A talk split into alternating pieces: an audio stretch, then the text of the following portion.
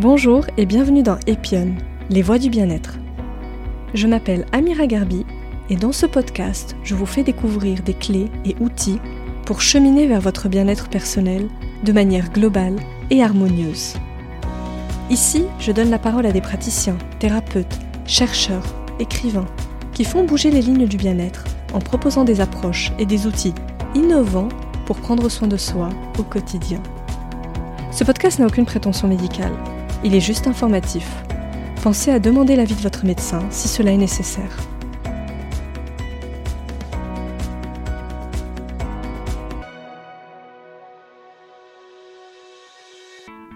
Dans cet épisode, je reçois David Perrou, chef d'entreprise, écrivain, conférencier, mais surtout passionné de sciences noétiques.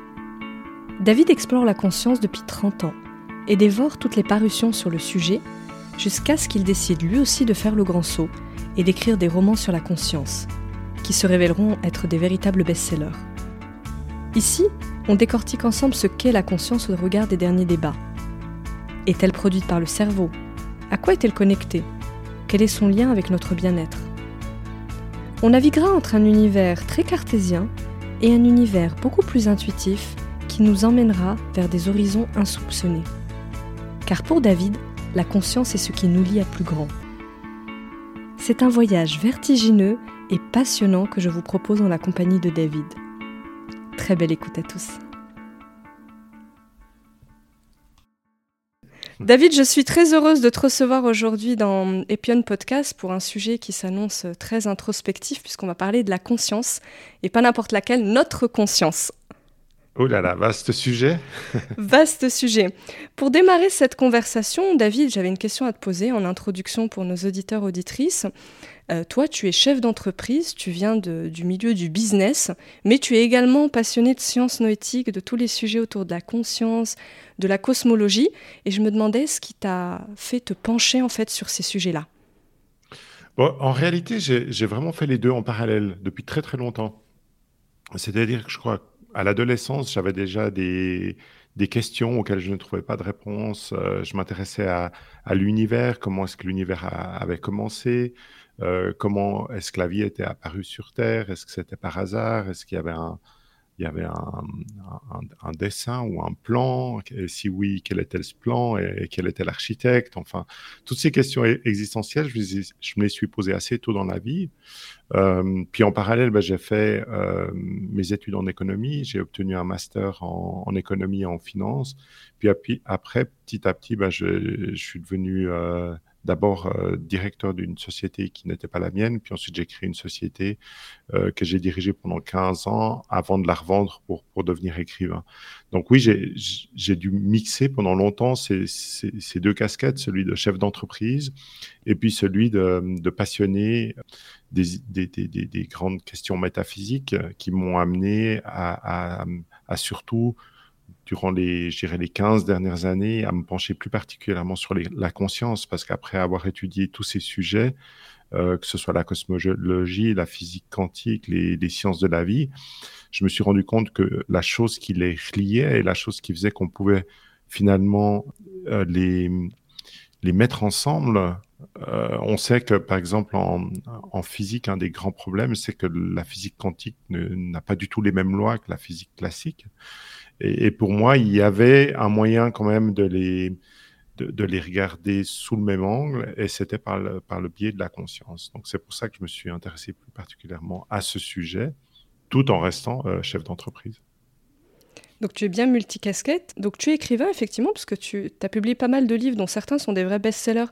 Et j'en ai un d'ailleurs sous les yeux, c'est Les âmes du temps perdu, euh, mhm. qui est préfacé notamment par Erwin Laszlo, qui est un philosophe des sciences, et qui écrit au sujet de ce livre que c'est de la science déguisée en une histoire capable de changer le monde.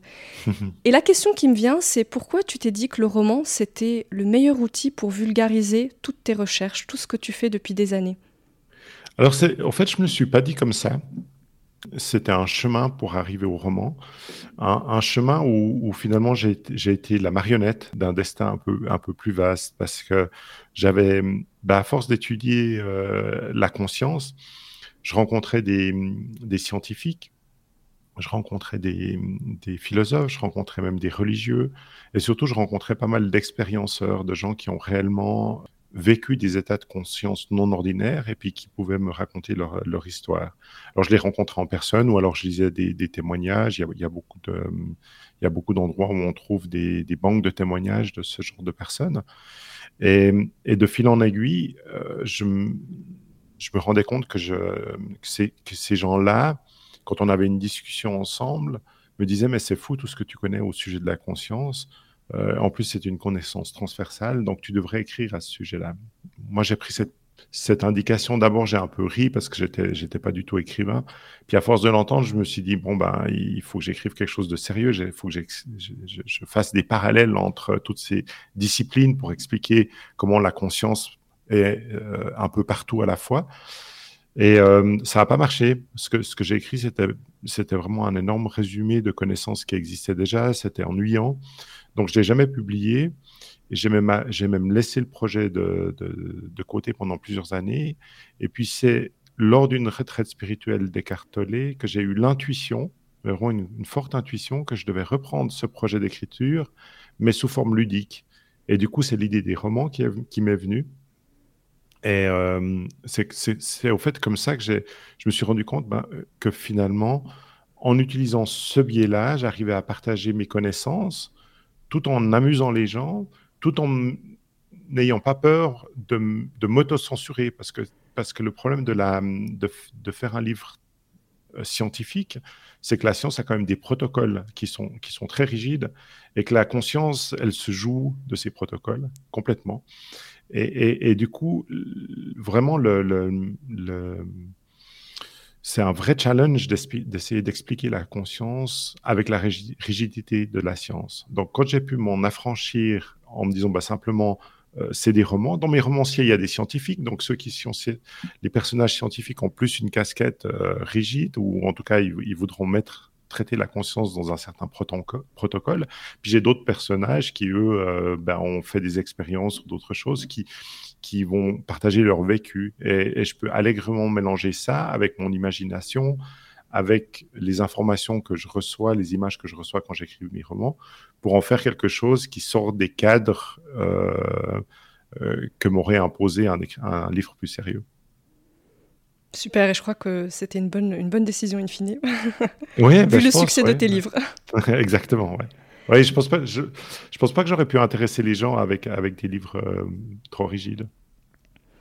Alors maintenant, on va entrer dans le vif du sujet de, de la conscience. Euh, Est-ce que tu peux nous réexpliquer, euh, David, comment a évolué notre conception de la conscience et notamment son rapport à la matière avec justement le développement de la physique quantique Et je pense à l'approche post-matérialiste euh, de la conscience qui se développe de plus en plus. De quoi on se parle?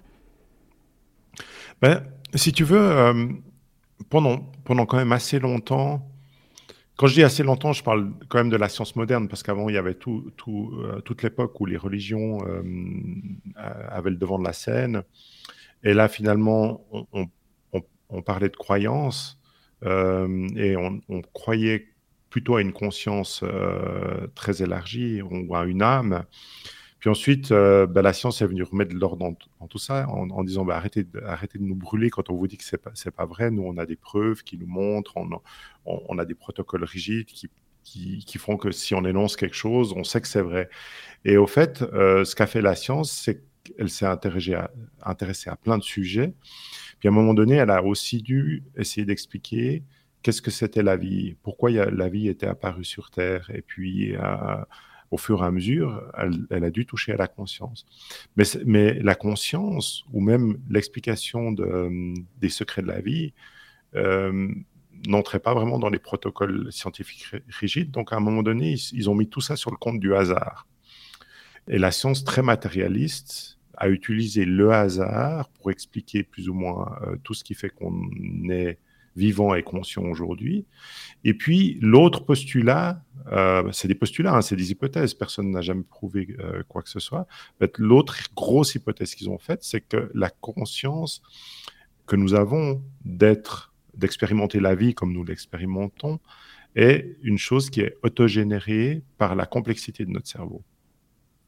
Aujourd'hui, on sait que c'est une, hypothèse qui n'est pas forcément fausse, mais elle n'est pas complète C'est-à-dire que oui, on a une conscience autogénérée par notre cerveau, on la connaît bien, hein, c'est un peu c'est notre mental, c'est notre c'est la voix qu'on entend de notre tête, c'est notre côté rationnel. Mais la science, notamment la science post-matérialiste dont, tu viens de parler, elle euh, se satisfait pas de cette hypothèse parce qu'elle prend pas en compte tous les phénomènes de conscience qu'on connaît. Et ça, c'est très mauvais pour une hypothèse de, finalement devoir rejeter des, expériences en disant bah, ces expériences sont fausses, alors qu'il y a des milliers de gens qui les vivent. Et des, expériences de conscience euh, non ordinaires, il y en a vraiment, vraiment énormément et de toutes sortes. Les plus connus, c'est les fameuses euh, EMI, expériences de mort imminente, où l'expérienceur bah, meurt, euh, même si c'est pour quelques secondes ou quelques heures ou quelques jours dans les cas les plus extrêmes, vit une expérience totalement extraordinaire et puis ensuite revient à la vie pour en parler. Mais il n'y a pas que ça, il y a aussi euh, des gens qui sont capables de faire des sorties astrales, des sorties hors du corps, euh, certains sous protocole scientifique. Euh, il y a, y a la, médiumité, il y a des états d'extase qu'atteignent les grands méditants. Donc, il y a beaucoup, beaucoup d'expériences de conscience qui n'entrent pas dans cette hypothèse de conscience autogénérée par le cerveau. Parce que si elle était autogénérée par le cerveau, ce serait quand même une chose euh, qui appartient, qui est en fait une résultante du corps physique et qui ne peut pas s'en détacher. Or, toutes ces consciences, tous ces états de conscience non ordinaires parlent d'un détachement de la conscience du corps matériel. Donc, en fait, l'explication n'est pas complète. Et à cette explication d'une conscience autogénérée par le cerveau, il faut ajouter l'explication d'une conscience exogène, c'est-à-dire une, conscience qui se trouve à l'extérieur euh, du corps humain, et, du coup, le corps humain est capable de la capter. Donc, il agit plutôt comme un émetteur-récepteur de cette conscience exogène. Et je crois que pour bien expliquer la conscience, il faut comprendre qu'on est les deux à la fois. C'est-à-dire que on a cette conscience autogénérée, cette voix dans notre tête, notre mental, mais on a aussi, de manière beaucoup plus discrète, cette connexion à la conscience exogène qui n'est pas une chose qui nous appartient. Enfin, c'est pas une c'est pas, une propriété ou une résultante de notre corps physique. Est-ce que c'est la distinction d'ailleurs que tu opères entre petite conscience et grande conscience? Oui, alors euh, on peut utiliser petite conscience et grande conscience. Euh, moi, j'utilise aussi, là je suis en train d'écrire un livre qui, qui, traite beaucoup, pas mal de ça, pas que, mais qui traite pas mal de ça, euh, où j'utilise conscience mentale et conscience esprit pour les différencier. C'est un peu difficile avec la conscience parce que c'est une terminologie, on, a conscience, on a esprit, on a âme. Euh, c'est des terminologies qui peuvent, être quand même interchangées des fois. Donc, euh, il faut bien préciser de quoi on parle. Donc, moi, j'aime bien, pour être précis, quand je parle du mental, je parle de la conscience mentale, puis quand je parle de la conscience plus large, la grande conscience, justement, je parle de conscience-esprit. Donc la conscience mentale, c'est la pensée finalement? Alors la pensée, c'est un, produit de notre conscience mentale. Donc le, fait de créer des pensées, euh, la voix qu'on entend dans notre tête, c'est un produit de la conscience mentale.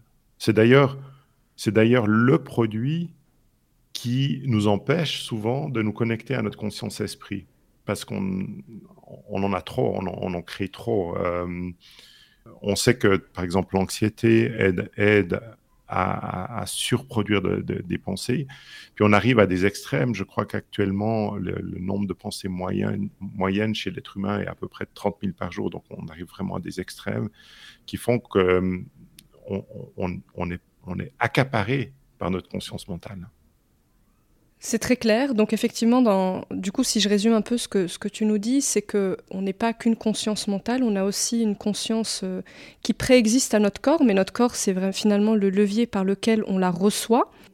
Et du coup, si on parle de, de sa composition, la conscience, c'est quoi? C'est euh, parce que tu dis effectivement, de plus en plus, on se dit que c'est pas produit par le cerveau, donc ça serait pas une onde. C'est quoi? C'est une énergie? Si on pouvait un peu toucher du doigt sa nature. Alors, il n'y a, personne qui a réussi à, en, définir la nature parce que c'est justement quelque chose qui n'a pas été mesuré. Euh, on n'a pas les outils actuels pour la mesurer. Euh, s'il fallait faire une hypothèse, l'hypothèse la, plus probable, c'est que ce soit quand même de, l'énergie ou une onde euh, sous forme quantique. Mais encore, ça reste, ça reste une hypothèse. Mais il y a beaucoup de chercheurs qui vont dans ce sens-là, en ayant trouvé déjà dans notre, dans notre corps quels sont les endroits euh, où on pourrait recevoir et émettre et aussi évidemment interpréter de l'information d'ordre quantique. D'abord, on, pensait que c'était impossible parce que, parce que notre corps n'agit pas au niveau quantique. notre, corps est, vraiment typiquement euh, régi par les lois de la physique classique. Euh, mais finalement, quand on, quand on va chercher vraiment à l'intérieur des neurones, des synapses, etc., on se rend compte que on peut descendre au niveau quantique et, qu'il y a justement des éléments de notre corps entre les, synapses qui, euh, opèrent dans cet ordre-là et qui sont justement là où on a toutes nos connexions nerveuses qui nous, permettent, qui nous permettraient justement d'acheminer cette information, de la transformer puis de l'acheminer ensuite euh, vers les autres parties de notre corps dans le cerveau. En introduction, tu as cité quelques exemples, enfin, ce qui pourrait être des preuves en fait de cette conscience un peu exogène. Tu parlais des expériences de mort imminente, euh, des sorties de corps, enfin voilà, tu as cité un certain nombre d'exemples. Les expériences de mort imminente, typiquement, il y en a quand même des millions. Je crois qu'en 2015, on était à presque 30 millions. Donc ça en fait quand même une population qu'on arrive statistiquement de mieux en mieux à analyser, à, approfondir. D'ailleurs, il y a plein d'études sur le sujet. Euh, moi, j'avais mhm. lu récemment euh, justement celle du, cardiologue Van Lomen, que tu connais sûrement, qui a mhm. étudié, je crois, 400 personnes. Qu'est-ce qui fait qu'on doute encore de la nature de cette conscience alors qu'on arrive de mieux en mieux à l'observer, en tout cas à observer euh, les, conséquences et les expériences Comme partout hein, en science, il y a des mouvements, il y a des, gens qui sont d'accord euh, sur, certaines choses, d'autres pas. Et puis, euh, je crois que pendant longtemps, on n'a pas validé ces expériences de mort imminente. Donc, le, médecin qui entendait ça, il disait, ouais, bon, voilà, le patient me dit n'importe quoi, ou il, a halluciné. Maintenant, avec le nombre qu'il y a, je crois qu'il n'y a personne qui peut se, se prétendre scientifique et, dire qu'elle n'existe pas. Donc, euh, on a validé, je crois qu'il y, a un consensus au niveau scientifique, comme quoi les expériences de mort imminente étaient une réalité. Maintenant, là, parce que bah, voilà, il y a des fois, euh, c'est comme, c'est comme euh, Obélix avec, avec, avec son village, il y a, toujours des, gens qui résistent, et il y en a beaucoup dans, ces domaines-là. Ils, sont allés chercher ailleurs, ils, ont, ils, ont, ils essaient de comprendre finalement comment ça se fait qu'il y ait 30 millions de personnes qui fassent la, des expériences de mort imminente, et puis ils tentent de l'expliquer avec des, raisonnements assez, qui pour moi sont, sont, tirés par les cheveux, parce que ça fait pas de sens. Euh, ils parlent d'hallucination, de champ du signe du cerveau. Pourtant, pourtant, les gens font la même hallucination. Pourtant, euh, on a quand même des cas, notamment le, cas d'Alex Eben, qui était un, neurochirurgien qui a, fait une, EMI qui a duré plusieurs jours, ou euh, scan de son cerveau à la pluie, on, peut voir qu'il n'y avait aucune activité, vraiment il n'y avait pas d'énergie, alors que pour faire une, hallucination, il faut quand même de l'énergie. Mais bref, il y, a, toujours, euh, et, moi j'aime bien lire les, avis, les livres, il y, a, même des gens qui écrivent des livres là-dessus, de, de, ces contradicteurs pour voir s'il y a vraiment une substance, quelque chose qu'on aurait oublié. Pour l'instant, je n'ai pas trouvé. C'est-à-dire que les arguments qu'ils avancent, euh, me semble vraiment, vraiment, vraiment tiré par les cheveux. Et puis en science, ben, il y a un principe qui s'appelle le rasoir d'Occam, qui dit que euh, à défaut d'une preuve définitive, parce que ça c'est vrai, on n'a pas de preuve définitive de, l'état exogène de la conscience, on n'a pas de preuve définitive qu'elle n'existe pas. Donc ceux qui émettent l'hypothèse que la conscience ne provient que du cerveau ne le font sans preuve. Mais par contre, on a un faisceau d'indices qui est quand même ce que j'expliquais avant, toutes ces expériences de conscience modifiée, qui démontrent quand même que l'hypothèse d'une conscience exogène est beaucoup, beaucoup, beaucoup plus probable que le contraire. Et dès lors, justement, la, science a un mot pour ça, ce fameux rasoir d'Occam, qui dit que quand on a deux hypothèses, celle qui explique le mieux tous les phénomènes observables de manière rationnelle doit être préférée. Je trouve que euh, même avec une approche scientifique rigoureuse, en appliquant ces principes-là, je pense qu'au jour d'aujourd'hui, faire l'hypothèse que la conscience est duelle, comme je l'expliquais avant, c'est euh, l'hypothèse la plus réaliste compte tenu de tous les, éléments observables. Alors on va peut-être découvrir quelque chose de nouveau à un moment donné, qui est pour affiner encore ce genre d'informations. Mais aujourd'hui, et moi je fais vraiment une veille euh, de, tout ce qui se passe euh, sur, sur, sur, le sujet de la conscience, aujourd'hui je ne vois pas, euh, j'entends des, j'entends des, des neuroscientifiques qui, qui, ont des explications, qui pensent que il, se pourrait qu'il y ait un truc dans le cerveau qui. Mais moi, il n'y a rien qui m'a jamais convaincu. ça, ça, me semble plutôt du une explication pour rester suspendu à une corde qui, qui me semble bien fragile. Donc c'est ça en fait, tant qu'on n'a pas démontré que c'était faux, ben en fait c'est pas faux, donc ça reste une, une possibilité finalement. Bah, dès le moment où on trouve une, une preuve absolument irréfutable du, de l'une ou l'autre de ces hypothèses, alors moi comme je l'ai dit, comme il y en a une qui est quand même nettement plus probable que l'autre, j'imagine que ce sera une preuve qui prouvera de manière irréfutable que la conscience est, exogène, à ce moment-là, on n'aura plus deux courants, c'est plus possible. Hein, c'est comme, euh, comme les gens qui affirmaient que la Terre était plate. À un moment donné, quand on a eu la preuve irréfutable qu'elle était euh, ronde, je ne pense pas qu'il y ait beaucoup de scientifiques euh, dignes de ce nom qui affirment encore le contraire. Alors, il y a, toute une catégorie du, du qui, qui font des clubs et qui affirment que la Terre est ronde. Bon, ben, c'est, peut-être une distraction pour eux. Ou, qu'elle est euh, plate, du coup. Euh, pardon, qu'elle est plate, ouais. Excusez-moi, parce que qu'elle est ronde, c'est, plutôt la majorité. Ouais, c'est ça. Mais, mais, il y a, c'est, vrai qu'il y, a des, y a des sites web où ils s'auto-convainquent que la Terre est plate. Bon, bah voilà, il y a, y, toujours des gens pour je pense que quoi qu'on dise, il y a toujours des gens pour affirmer le contraire. Mais, mais au niveau scientifique, j'imagine que le jour où il y a une preuve qui n'est plus du tout euh, dont on trouve plus rien, hein, parce que parce qu'actuellement la preuve ce, serait un peu comme euh, on a la porte devant nous, mais il y a encore deux trois trous dans la porte, et puis il y en a il y en a qui aiment regarder dans le dans, le trou de la porte. Mais le jour où il n'y a plus aucun trou et qu'on voit plus que la porte, il faudra bien qu'on admette qu'elle est là. Est-ce que tu penses que la conscience, c'est le propre de l'homme? Parce que si on prend cette, cette, ce paradigme du conscience exogène, finalement, ça pourrait marcher avec les animaux, les plantes, enfin tout ce qui est un, véhicule, enfin un corps vivant, pourrait véhiculer une sorte de conscience finalement. Alors moi, je suis, euh, persuadé que c'est pas le propre de l'homme. Je, suis persuadé que la conscience est le propre du vivant. Et, du vivant au sens large. Je pense que même le minéral fait partie du vivant.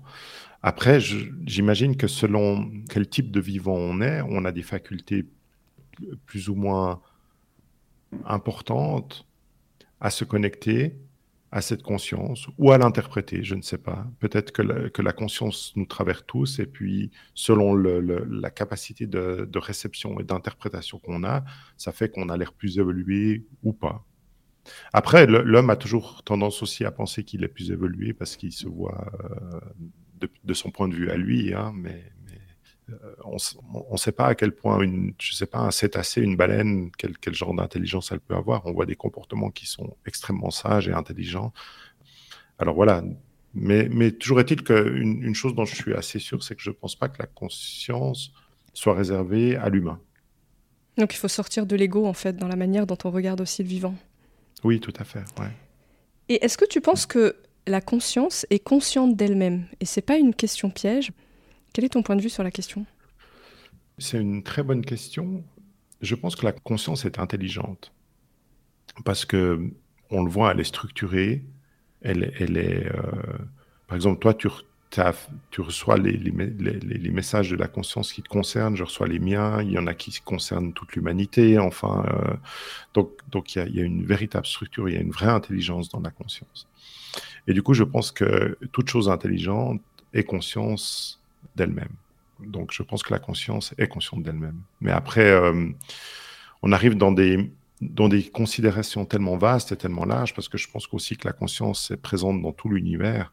Donc, savoir euh, quel niveau de conscience est, consciente de quel niveau, je, ça, je ne sais pas, ça, ça devient. Euh, en réalité, quand on étudie la conscience depuis autant de temps que moi, on se retrouve avec beaucoup plus de questions que de réponses. Mais je crois que c'est le propre de beaucoup de choses quand on va vraiment au fond des choses et qu'on on essaie vraiment de, les comprendre. En fait, euh, c'est un peu l'effet de, l'analogie d'un gamin qui grandit, je sais pas, un petit Népalais qui grandit devant une chaîne de montagnes et qui, ben, il est dans son village et puis il se dit le jour où j'arriverai en haut de ce sommet, peut-être que je verrai le monde entier. Et puis quand il, est, il a enfin l'âge de pouvoir grimper, il grimpe, et puis il arrive en haut de son petit sommet qui était peut-être à, je sais pas, à 4000 mètres, puis il voit devant lui un sommet à 4500 mètres qui gravit pour en voir un plus haut, pour en voir un plus haut. J'ai l'impression que c'est la même chose avec la conscience. Plus on gravit, plus on passe une étape, plus on voit un horizon encore plus vaste qui s'ouvre derrière. Plus on sait, moins on sait en fait. oui, exact. Mais c'est connu, hein c'est connu. Du coup, cette conscience exogène, si on avance un petit peu dans, dans l'échange, elle est en dehors du corps, mais donc ça veut dire qu'elle est en dehors du temps Est-ce qu'elle est omnisciente? Du coup, qu'est-ce que qu'est-ce qu'on pourrait se dire de, sa nature aussi? Ben Là, c'est vraiment euh, c'est assez difficile à dire parce que je pense que c'est une nature tellement complexe qu'on ne fait qu'en égratigner la surface.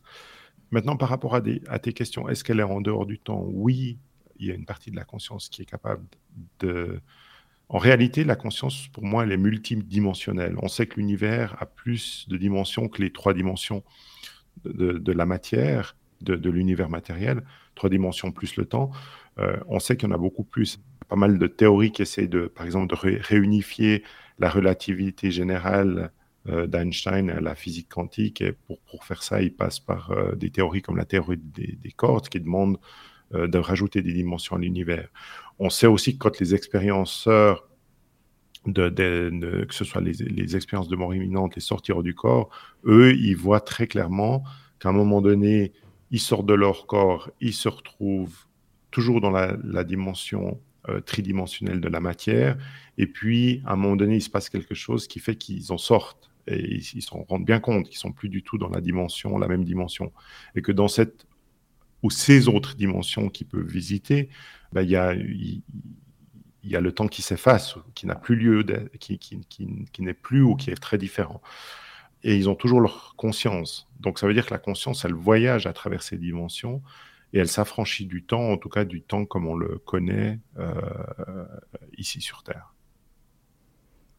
Dans, les études aussi autour des expériences de mort imminente, il y a des, des, patterns, en tout cas des schémas qui semblent se reproduire. Il y a notamment ce sentiment, en tout cas d'amour, de bienveillance qui revient dans les, récits des, personnes qui ont, qui ont vécu ces, ces, expériences de mort imminente.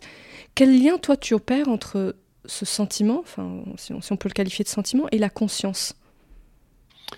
Bah, tu as demandé si la conscience était intelligente et il, semblerait que les, les, personnes qui vivent des, des expériences euh, de conscience euh, modifiées, comme les, expériences de, mort imminente, rencontrent aussi des, des formes de conscience euh, qui dégagent un amour incroyable. Donc, tu as raison de le, surligner, mais dans, dans le récit d'une expérience de mort imminente, si, si la personne a été à l'étape suivante, hein, parce que la première étape, c'est vraiment la sortie hors du corps. Donc, on, reste encore dans la, dimension tridimensionnelle, on voit son corps de haut, on voit les secours, etc. Puis souvent, après ça, on, voit on est attiré par une lumière et on passe à travers un tunnel. Alors, mon, mon, interprétation, et l'interprétation de pas mal d'autres personnes avec qui je parle dans ces domaines-là, c'est que le tunnel représente, ou en tout cas c'est le chemin d'accès soit c'est le chemin d'accès, soit il représente, soit c'est les deux, mais un changement de dimension. Et, euh, et, quand on arrive dans une autre dimension, on a souvent affaire à cette fameuse lumière, lumière très brillante, qui est vivante et qui est pleine d'amour. Alors est-ce que cette lumière est la conscience pure ou est-ce que c'est un être qui est en connexion avec la conscience? Ça, je ne sais pas. Donc, il y a peut-être ce, cette nuance à faire de se dire est-ce que l'amour provient directement de la conscience ou l'amour provient d'un être connecté à la conscience, mais un être qui, visiblement n'est plus euh, affranchi ou n'est pas affranchi aux dimensions euh, matérielles? Oui, aux souffrances qu'on peut vivre en tant qu'humain, parce que c'est vrai que ceux qui reviennent de ces expériences, il y en a plusieurs qui disent bah, je n'ai pas voulu revenir en fait dans mon corps euh, terrestre, quoi. Ce qui est assez intriguant quand on entend ça quand même. Bah, en fait, on a, toujours l'impression que la mort, c'est terrible, euh, c'est la fin de la vie. De nouveau, c'est notre, faculté à, toujours imaginer que le monde euh, tourne autour de nous et qu'on est probablement la meilleure version de, la manifestation de la conscience. Et du coup, de notre point de vue, à nous, quand on est incarné dans notre corps humain, le fait de mourir, la fin de cette expérience, ça paraît être la chose la plus horrible. Mais en réalité, les gens qui meurent se rendent compte qu'en fait, c'est bien plus agréable. Ça ne veut pas dire qu'ils veulent pas. Oui, sur le moment, souvent, ils veulent pas revenir, mais après, ils regrettent pas d'être revenus, parce que je pense qu'on vient dans ce corps, notre notre conscience exogène décide de refaire revivre une aventure avec un corps humain pour une, bonne raison. Donc, euh, euh, toujours est-il que c'est très difficile dès le moment, surtout si ça se passe soudainement, hein, euh, dans les expériences de, mort imminente, tout d'un coup on se retrouve à l'extérieur de notre corps, on, change de dimension, on se retrouve avec, des êtres, on reçoit cet amour inconditionnel. Le fait de retourner à la condition humaine est très difficile. Donc ça semble quand même dire que euh, ce qui vient après, il y a de quoi s'en réjouir. C'est pas forcément le trou noir comme on l'appréhende souvent aujourd'hui. Oui, c'est ça. La mort, c'est peut-être le début de la conscience finalement. Et là, on ouvre des portes, euh, un champ des possibles assez, assez large. Alors le début de la conscience, je ne pense pas, parce que je pense que le début de la, le, début de la conscience, euh, il date d'avant notre propre vie, et puis notre conscience nous, nous accompagne tout au long de notre vie, mais c'est le début d'une nouvelle forme d'expression de la conscience. Enfin, elle est probablement pas nouvelle, mais c'est-à-dire qu'à un moment donné, je pense que la conscience, elle vient se manifester dans un corps humain, et du coup, elle doit. Je pense qu'il y, a, comme pour tout, il y a des, bénéfices et il y a des, désavantages. les bénéfices, c'est probablement qu'on peut justement jouir de, tout ce que peut apporter le corps humain, comme euh, les, les, sens, le goût. Euh, les désavantages, c'est pour, une conscience qui, à mon avis, n'est pas soumise ni au joug du temps, ni au joug de ni à l'espace, ni euh, euh, elle, a très peu de contraintes. Ben, le, fait d'être contrainte pendant un moment qui doit être un moment assez court hein, à l'échelle de l'univers, d'être contrainte par le corps matériel, ça peut être assez frustrant. Et du coup, quand on s'en libère, il y, a une, sorte de ah ben voilà, euh, c'est un peu, on, sort de ce caisson et puis on retrouve cet, état très fluide euh, qui est la conscience euh, non incarnée. D'ailleurs, en t'écoutant, je me disais, mais d'ailleurs, pourquoi ce corps en fait? Qu'est-ce qui fait qu'une conscience choisit un corps? Mais ça, je pense que aujourd'hui, on ne sait pas y répondre, mais euh, ça soulève quand même des questions sur notre identité aussi. Oui, tout à fait. Je, je pense qu'on est. J'imagine, si je devais faire des, hypothèses, le, corps, le corps nous permet justement de vivre des expériences de manière différente. Donc, je, je, pense que il y a, quelque chose, je ne saurais pas expliquer quoi, mais il y a quelque chose qui a à voir avec le fait de faire une expérience qu'on ne, peut, pas faire si on n'a pas un corps humain. Si tu vas skier un jour, tu seras peut-être très content d'enlever tes chaussures de ski et tes skis à la fin de la journée, mais l'expérience du ski, tu pourras la faire que si tu décides de mettre des skis. Oui. Et des chaussures de ski. Pourtant, tes pieds ils vont être compressés, euh, tu, auras, peut-être des problèmes d'équilibre si tu n'as jamais fait de ski avant. Ce ne sera pas quelque chose de facile, mais c'est une expérience que tu ne pourras faire que si tu décides de mettre des skis. Oui, je comprends. La métaphore donne plus de sens du coup à, l'existence humaine euh, incarnée du coup. Ah, je savais pas. Je, ne sais pas si une métaphore sur le ski va donner beaucoup de. Non, mais elle, elle fait sens. En tout cas, elle fait sens. Euh, David, dans tes romans, il y a un concept que tu reprends, c'est le, concept de chant akashique, chant quantique, oh, il y a plusieurs dénominations. Est-ce que tu pourrais nous réexpliquer, en tout cas réexpliquer aux auditeurs, auditrices, ce que c'est que ce chant euh, akashique quantique Bien sûr. Bon, alors, on, a vu du coup que l'univers a plusieurs dimensions. Et il semblerait, hein, c'est nouveau des hypothèses, mais c'est comme la conscience, l'hypothèse qui la plus probable compte tenu de tout ce qu'on connaît aujourd'hui, c'est qu'il y ait une partie de l'univers qui soit un champ euh, d'information. Il y a des scientifiques comme justement Erwin Laszlo qui a préfacé euh, Les âmes du temps perdu euh, ils expliquent ça très bien. Moi, j'ai pas cette capacité. Il, faut, aller loin. Hein. Euh, ils vont puiser ça dans la, théorie du, chaos, l'univers hologramme. C'est des concepts très très compliqués et peu intuitifs, mais qui font beaucoup de sens au, niveau de, leur explication et qui reposent vraiment sur le fait que l'univers euh, donc une grande partie de l'univers inconnu, parce qu'il y a 95% de l'univers dont, on, sait qu'il existe, mais on ne sait pas du tout ce que c'est. Il y a une forte chance qu'une grande partie de cet univers inconnu soit un énorme champ d'information. Un peu à l'image d'Internet sur Terre, en fait. Nous, les humains, on a, réussi à créer un champ d'information où toute l'information euh, de l'humanité est partagée ou est en passe d'être partagée. Il y a encore des, choses qui sont à l'extérieur de, cela, mais de plus en plus, on met, plus ou moins tout ce qu'on a sur Internet. Donc, on partage cette information avec des droits d'accès, avec euh, tout le monde n'a pas le droit à tout, etc. Mais je pense que de nouveau, avec euh, notre façon assez égocentrique de se voir, on pense qu'on a, inventé un truc absolument unique. Et je crois que c'est pas vrai. Euh, et c'est très probable qu'une partie de l'univers soit déjà organisée comme ça, qu'il y ait ce fameux champ d'information. Et, ce champ d'information est quelque chose qui est accessible pour nous. Donc, quand on a des, quand on a des intuitions, quand on a des, idées géniales, quand on a des prémonitions, etc., c'est très probable que ce soit par le biais de notre conscience exogène, qui, elle, est, à mon avis, euh, pas limitée par la dimension matérielle de l'univers. Donc, elle a, elle a accès permanent à ce champ d'information et elle peut euh, nous aider à aller récolter de l'information qui peut nous être utile dans ce fameux champ d'information universel qu'on pourrait appeler le, web de l'univers. Oui, le cloud de l'univers en fait. Ou le cloud de l'univers, tout à fait. Donc mhm. c'est vraiment euh, la mémoire de l'univers, la mémoire de tout ce qui existe serait dans ce fameux champ quantique euh, et on y accéderait, on arriverait à se connecter à cette source d'information à certains moments et dans certaines conditions, du coup Alors moi, je pense qu'on est, euh, connecté en permanence. Autrement, on ne pourrait pas vivre. Je pense qu'en permanence, on a besoin d'avoir de l'information de ce fameux champ d'information.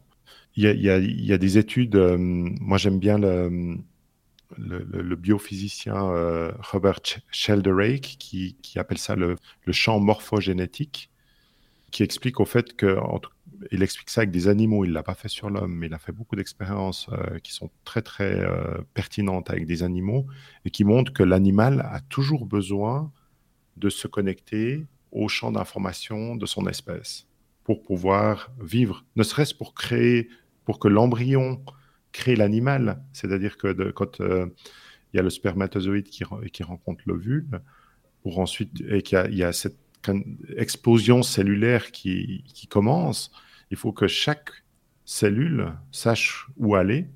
Et pour ça, il faut un plan. Et ce plan, Robert Sheldrake, euh, lui, estime que ce plan euh, se trouve justement dans, ce champ euh, morphogénétique. Et, donc, si c'est le cas, il démontre que les animaux sont en communication permanente. Alors nous, il y a de fortes probabilités qu'on fonctionne exactement sur le même schéma et que, du coup, on soit en communication.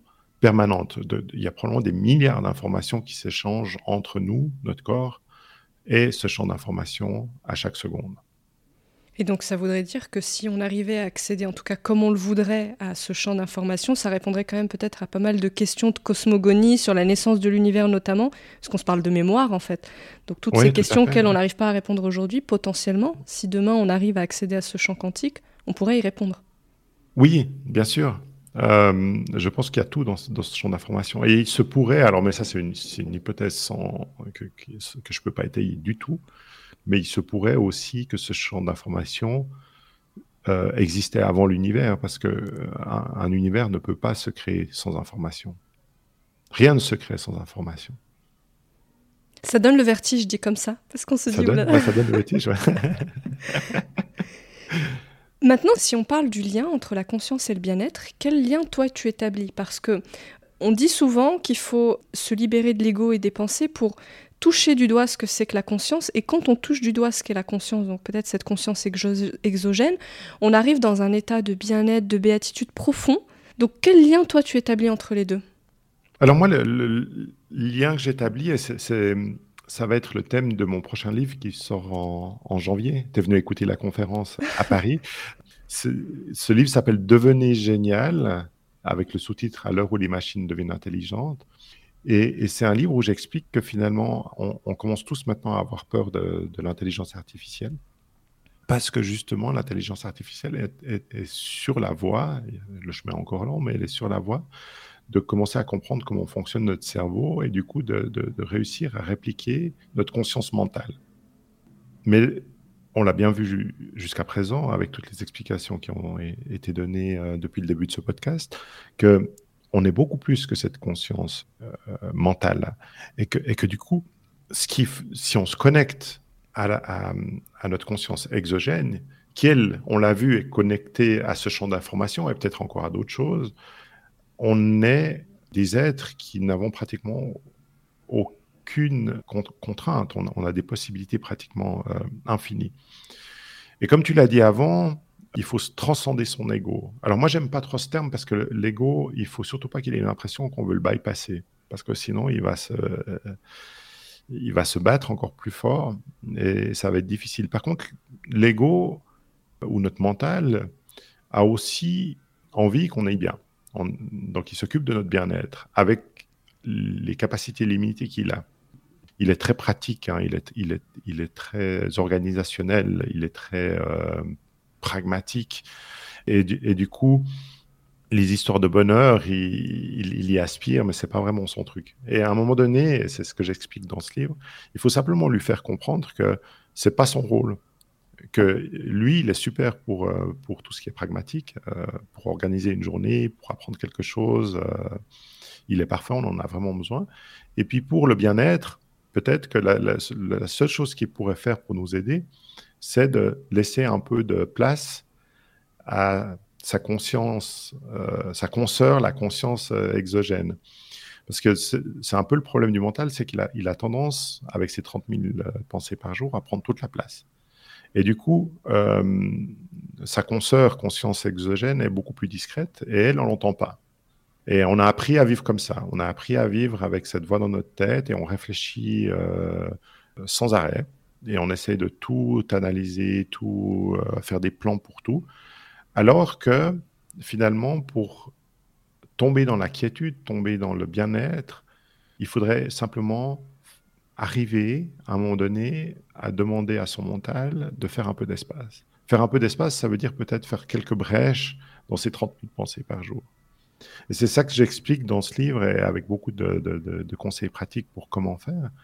Mais si à un moment donné, on arrive à, à créer des espaces dans ses pensées incessantes, alors on tombe justement euh, plus dans le domaine de la conscience exogène, qui, elle, euh, comme tu l'as si bien décrit, déjà la première chose qu'on ressent, c'est une, une, une, euh, quiétude incroyable, vraiment de la paix. On a une, paix intérieure. Et, on n'est plus en train de se préoccuper de ce qu'on va faire demain, de ce qu'on a mal fait hier, etc. On est juste dans le moment présent qui est, qui est je le compare souvent à, être euh, 3 mètres en dessous de la surface d'un océan agité. C'est-à-dire qu'il n'y a, plus rien à 3 mètres, et même la plus grosse vague n'est pas en train de faire des mous à 3 mètres en dessous. On peut lever les yeux puis voir que ça brasse, mais là, c'est super, tranquille. Donc ça, c'est un des bénéfices. Puis l'autre bénéfice, quand on est dans ce genre d'état, c'est qu'on on, est plus, beaucoup plus en connexion avec les informations qui se trouvent dans ce fameux euh, champ quantique. Et ce champ est, plein de conscience, évidemment. La conscience est quelque chose d'intelligent. Donc on peut faire le raccourci puis dire cette information est intelligente et on va, euh, on, va recevoir l'information qu'il nous faut pour un problème donné ou pour une situation donnée. Donc finalement, être à l'écoute de cette fameuse et discrète conscience exogène est aussi une façon de, de, retrouver un côté absolument génial. D'où le titre de Génial. Et quels outils on a à notre disposition pour y accéder? Est-ce que par exemple la méditation, la respiration, tous ces outils qui permettent justement de calmer le mental sont des bonnes voies pour accéder à cet état de, conscience un peu modifié? Oui, alors je ne vais pas te surprendre avec les outils. Les outils, on les connaît tous. Enfin, tous ceux qui s'intéressent au développement personnel connaissent les outils. La seule chose que moi j'ai essayé de faire dans ce livre, c'est de les mettre dans l'ordre. Parce que j'ai un peu l'impression que c'est la seule chose qui manque. C'est-à-dire qu'il y a beaucoup de, bah, il y a, des, il y a des gens qui sont spécialisés dans la respiration, il y a des gens qui sont spécialisés dans la méditation, il y a des gens qui sont spécialisés dans le développement personnel, la libération de ses peurs, etc. Et euh, tout ça, c'est super utile. Mais je pense qu'il y a un ordre, dans le sens où ça sert à rien de méditer si on n'est pas au clair, au calme et on est bourré de peur. Parce qu'à ce moment-là, on va offrir à son cerveau un espace qu'on veut vide, mais qui ne sera pas du tout vide. Ce sera un espace où nos pensées vont se dire c'est bon, il fait rien, il est assis sur une chaise en tailleur euh, ou pas. Moi, je peux pas, je suis pas assez souple. Donc euh, là, on va rien résoudre. On, va trouver hyper pénible de, se, retrouver là assis à essayer de ne penser à rien alors que nos pensées, elles nous bombardent. Donc, euh, donc voilà, moi j'ai pris l'exemple déjà de, mon cheminement à moi et puis aussi de toutes mes connaissances en sciences de la conscience, en sciences noétiques, pour essayer de comprendre dans quel ordre faire les choses, de manière à ce que, à un moment donné, oui, on arrive à, avoir des moments d'absence de pensée qui peuvent se produire par la méditation, mais aussi par d'autres choses. Euh, la méditation, c'est un, outil génial, euh, mais il y a des gens qui n'arrivent pas à le pratiquer, peut-être parce qu'ils manquent d'entraînement ou peut-être parce que ça ne leur convient pas. Donc il y a d'autres choses. La connexion avec la nature est très forte aussi. Euh, donc une marche en nature vaut pour certaines personnes une, méditation, voire leur permet une, connexion beaucoup plus facile à, leur conscience exogène. Donc voilà, l'idée, c'est finalement de se créer un chemin. Les outils, les outils, on les a. Pas d'outils à réinventer, à mon avis. Mais c'est plus finalement par quoi on commence, par quoi on continue et par quoi on finit. Ça, c'est une chose. Puis après, il y, a une, il y a un deuxième volet tout aussi important, c'est une fois qu'on arrive à accéder à, et à être plus intuitif, parce que c'est ce qui se passe, quand plus on, accède à ce champ d'information, plus on va devenir intuitif, c'est ensuite d'être capable de différencier ses intuitions de ses pensées, qui est un autre chapitre assez complexe. Donc il faut varier les outils et voir finalement ce qui nous parle et fonctionne le mieux. On n'a pas euh, tous euh, les mêmes fonctionnements et un outil peut marcher avec l'un mais pas avec l'autre. Il y, a, ça et puis après je pense quand même qu'il ne faut pas prendre des outils dans n'importe quel ordre. Moi, moi j'ai un modèle, que j'ai créé vraiment sur mon expérience et sur ben, ben, ben, toutes, ces, j'ai bientôt maintenant 30, 30 années d'études sur la conscience et je me suis rendu compte par exemple que ça servait à rien d'essayer de diminuer les pensées si on avait un cadre de pensée qui était rigide. J'aime bien comparer ça, euh, je le fais en conférence, à un enclos à moutons. Donc, sachant qu'on en a à peu près 30 000 par jour, peut-être que la première chose à faire avant d'essayer de, de, se libérer de certains de ces moutons, c'est d'agrandir l'enclos. Parce qu'avec 30 000, même si on en enlève 15 000, on en enlève la moitié, mais que l'enclos est toujours très petit, ça changera pratiquement rien ce sera toujours euh, une pensée après l'autre, euh, avec aucun espace entre, entre, les deux. Donc, euh, moi, je préconise d'abord de faire un travail sur ses croyances, sur ses pensées et ses croyances. Puis ensuite, de commencer, de, regarder déjà si on est en état réceptif. Donc, je parle du nerf vague, de, comment arriver en état parasympathique. Je pense que ça sert à rien de méditer ou d'essayer de faire une marche en, nature ou même de pratiquer d'autres exercices de, pleine conscience ou de présence si on est toute la journée en mode euh, sympathique. C'est impossible, c'est-à-dire qu'on on, est dans un mode où on, notre moulin à, penser est suractivé. Donc il faut d'abord faire le switch off avant d'essayer euh, de faire de l'espace dans ses pensées. Donc c'est juste, de, se dire finalement, il y a beaucoup d'outils, mais utilisons-les euh, les uns après les autres. Commençons pas, ben, si on reprend l'analogie du ski, tu auras compris que j'aime bien le ski. euh, j'étais, quand j'étais jeune euh, aux études, euh, prof de ski pour me faire un peu d'argent. Ben, logiquement, on commençait toujours par une piste bleue ouverte. Et puis on allait dans une piste noire quelques semaines après ou quelques mois après. Donc, je pense qu'avec les outils de pleine conscience, c'est la même chose. Et c'est probablement une des choses où euh, on a besoin d'un peu d'éclaircissement actuellement. C'est dans tous les outils qu'il existe, comment, comment les utiliser et dans quel ordre? Très clair, David. Pour finir cette conversation et ouvrir justement un peu la conversation, je voudrais qu'on parle de l'intelligence artificielle et de son lien avec la conscience. L'intelligence artificielle qui est euh, on va dire, assez décrié en ce moment. Il y a des discours notamment très alarmistes autour de ce sujet. Et hier, justement, je lisais une citation de Mogauda, qui est l'ancien Chief Business Officer de Google X, qui disait quand même quelque chose d'assez fort. Il dit le, péril est tel que si vous n'êtes pas encore parent, faut arrêter de faire des enfants. Donc c'est quand même un, un cri, euh, on va dire un cri du cœur assez fort. Toi, j'ai l'impression que ton discours est plus nuancé. Et dans tes livres, et notamment Le chaman du Pacifique, si j'ai bien compris, euh, ce que tu expliques, c'est que bah, potentiellement, c'est la conscience qui nous sauverait de l'IA. Est-ce que tu pourrais un petit peu euh, développer cette idée? Oui, bah, bah c'est marrant que tu cites Mogada. Je le cite aussi en entrée de mes conférences parce qu'il a également prédit que euh, d'ici 20 ans, les, les, IA seraient un milliard de fois plus intelligentes que nous.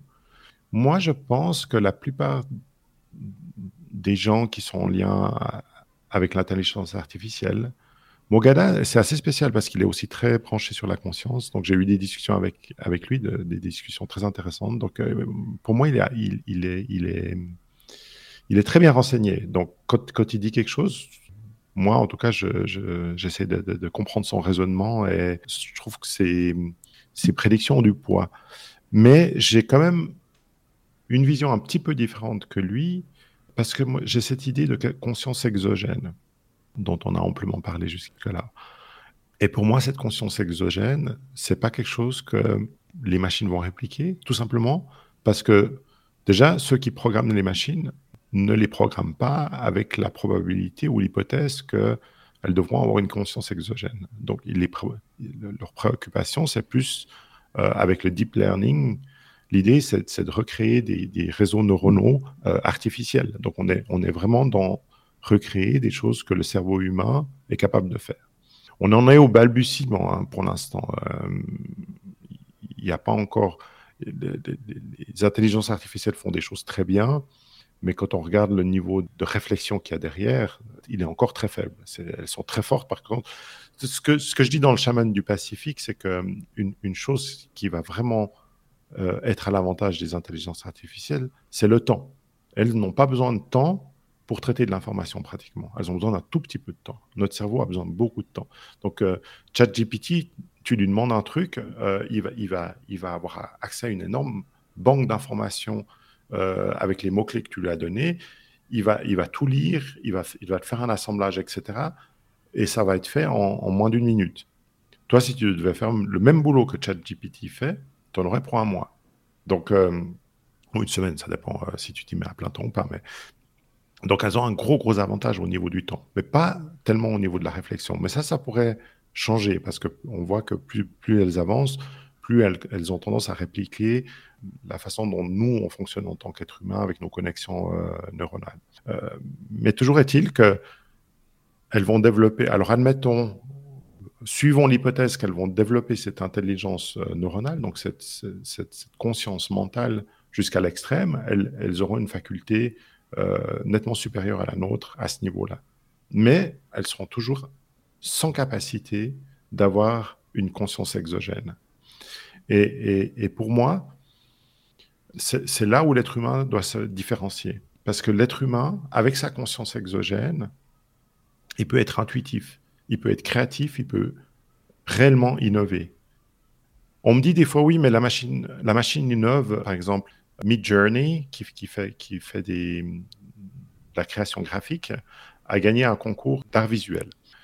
Oui, mais qu'est-ce qu'elle a fait? Elle a, elle a assemblé des choses qui existaient déjà. Elle a certainement étudié quels étaient, quels étaient les tableaux de maître qui plaisaient aux humains, et puis elle en, elle en a fait un assemblage. Donc cette intelligence-là, l'intelligence d'assembler de, de, des choses qui existent déjà, elle, existe déjà, elle est déjà plus puissante que la nôtre. Donc il y a une sorte de créativité intellectuelle que les machines ont.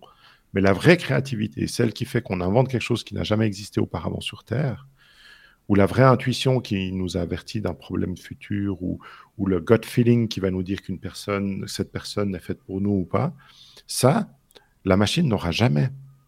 Et je pense que le fait d'en avoir, peur ou de se dire bah, faisons pas d'enfants actuellement parce que c'est trop dangereux avec les machines, c'est que si on considère que notre évolution doit se faire qu'avec le mental. Et moi, je pense, alors c'est là où moi j'ai un, côté beaucoup plus positif parce que je, vois les machines comme une opportunité. Je pense qu'on fait fausse route. Pourquoi on aurait une conscience exogène euh, si elle ne servait à rien? Donc, à mon avis, et comme on voit partout dans la nature, l'humain doit être à l'équilibre entre sa conscience mentale et sa conscience exogène, euh, sa conscience à esprit. Actuellement, ce n'est pas le cas. Il y a un déséquilibre. Notre société est déséquilibrée envers le mental. Et pour moi, l'intelligence artificielle, elle va nous donner une opportunité de revenir à la tête d'équilibre parce que elle va nous, va nous concurrencer. En fait, elle va nous battre à plat de couture. C'est même pas de la concurrence, ce sera de la concurrence déloyale. Elle va nous battre à plat de couture sur le côté mental. Par contre, elle sera incapable de faire quoi que ce soit sur le côté esprit. À nous de ramener le curseur vers le milieu, où on va être capable justement d'être plus connecté à notre conscience esprit. Et puis ensuite, on pourra utiliser notre côté mental, comme je le fais quand j'écris des romans, pour euh, réorganiser cette information, la rendre logique, la, rendre pragmatique, utilisable. Euh, et, tant qu'on sera capable de faire ça, on n'aura aucun souci. Donc c'est finalement peut-être plus une opportunité de, développer son esprit et de reléguer un peu ses tâches mentales et chronophages à l'IA et, nous de, nous élever quelque part, d'élever notre conscience en fait. Exactement. Moi je pense que c'est vraiment l'opportunité qu'on a euh, actuellement. Voilà, pour moi c'est une des belles, plus belles opportunités du millénaire de finalement faire en sorte que toute l'humanité va avoir intérêt à se rééquilibrer et à être plus en lien avec sa conscience esprit. Bah, je pense que ça fait un très bon mot de la fin, David. Merci, beaucoup pour cette conversation très riche et qui donne beaucoup de matière à penser, je trouve, autour de la conscience. Ben, je suis ravi d'avoir euh, pu euh, la partager avec toi. Très bonne journée à toi. Merci, bonne journée, salut. Si vous avez aimé cette conversation, je vous invite à noter le podcast 5 étoiles sur Apple Podcast ou sur votre plateforme d'écoute préférée et à vous abonner pour rester informé des prochains épisodes. Vous pouvez également suivre notre actualité sur le compte Instagram Epion Podcast. Je vous dis à très vite pour de nouveaux échanges inspirants.